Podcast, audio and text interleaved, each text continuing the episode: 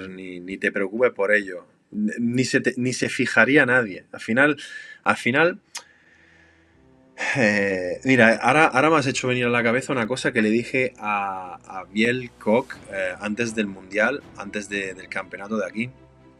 Eh, y es que ah, muchas veces la competición, bueno, siempre al final, no te desnuda solo físicamente, sino psicológicamente y emocionalmente. Es decir, tú al final te pones ahí en pelotas delante de un montón de gente para que te evalúen y, eso es eh, muy fuerte para, nuestra autoestima, ¿no? Entonces que al final tienes que creer mucho en ti mismo y, también eh, hay que hacer un esfuerzo de proyectar tu mejor yo. Es decir, en tu cabeza eh, siempre vas a luchar con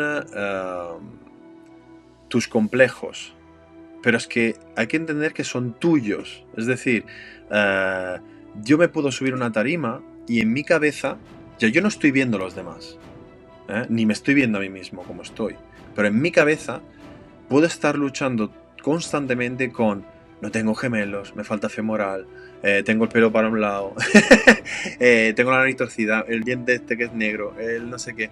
Es decir, tú puedes retroalimentar tus miedos y tus complejos, o puedes ah, hacer un esfuerzo de no escuchar esa voz que te está diciendo todo lo malo que tienes, todo, que nadie lo está viendo, solo tú lo tienes en tu cabeza porque te acompaña desde pequeñito, porque igual hay gente que era gordita cuando era pequeño, hay gente que era muy delgada cuando era pequeña, o eso, o alguien tiene una cicatriz, o, lo que sea, entonces como que tú le, eso lo tienes muy presente, ¿no? Como que para ti eh, eh, es algo que, no sé, bueno, que te, te desnuda delante de todos los demás y crees que todo el mundo está, va a estar viendo eso y se van a estar riendo de eso, cuando en realidad nadie se ha fijado, nadie, nadie está viendo eso.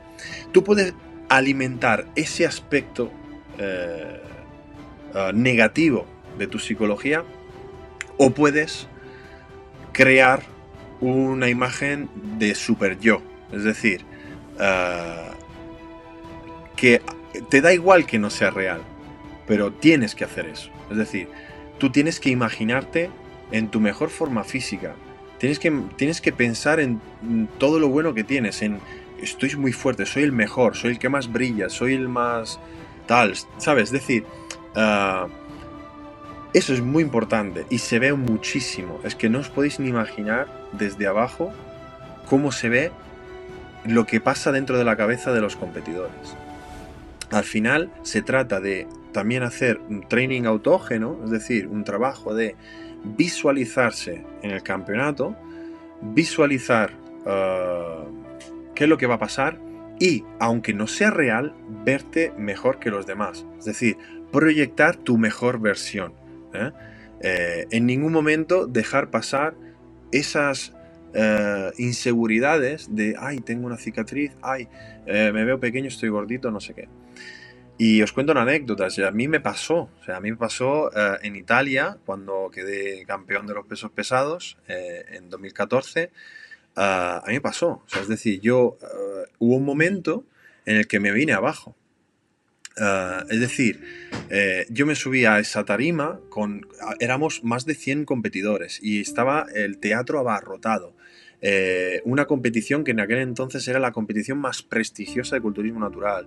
Eh, yéndome a Italia, donde yo escribía por la revista y, todo el mundo, pues estaban todas las expectativas encima mío.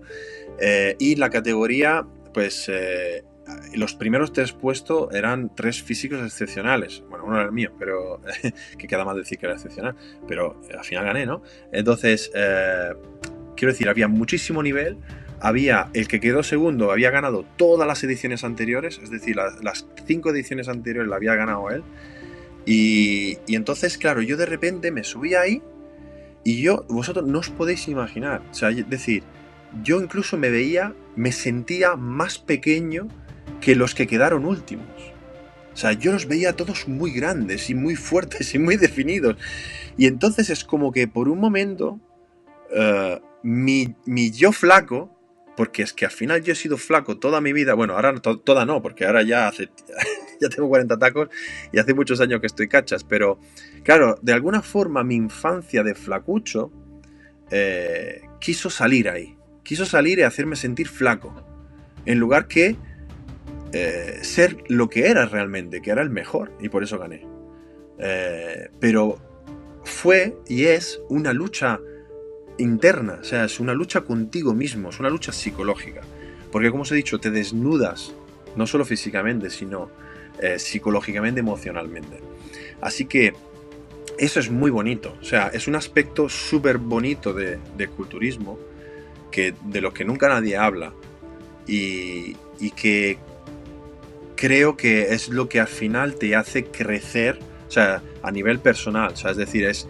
Eh, es algo que te enriquece eh, el poder conseguir ah, desarrollar esa confianza en ti mismo como para poder salir ahí y hacer frente a tus propios miedos y a tus propios fantasmas y, tener una autoestima tan sólida como para que te puedan valorar y no te importe que te valoren ¿eh? y, que te, y, que, y que puedas asumir el resultado. Y esa es otra cosa que a veces esto, cuando la gente no está preparada psicológicamente, le afecta en negativo. Es decir, al final sus propios complejos cogen las riendas y luego las valoraciones negativas de los jueces eh, se, convierten en aviatongo, es hijo de puta, no sé qué, todo es una mierda, este va dopado, es decir, se convierte en algo negativo. Eh, pero por eso que eh, al final la competición de culturismo también es un, recorrido de crecimiento psicológico, eh, personal y de, nuestro carácter. Y así que nada, pues toda esta parafernalia que me he enrollado es para decirte que no tengas miedo, no pienses en tus defectos, sino piensa en disfrutar y en lucir eh, tu super yo, tu mejor versión.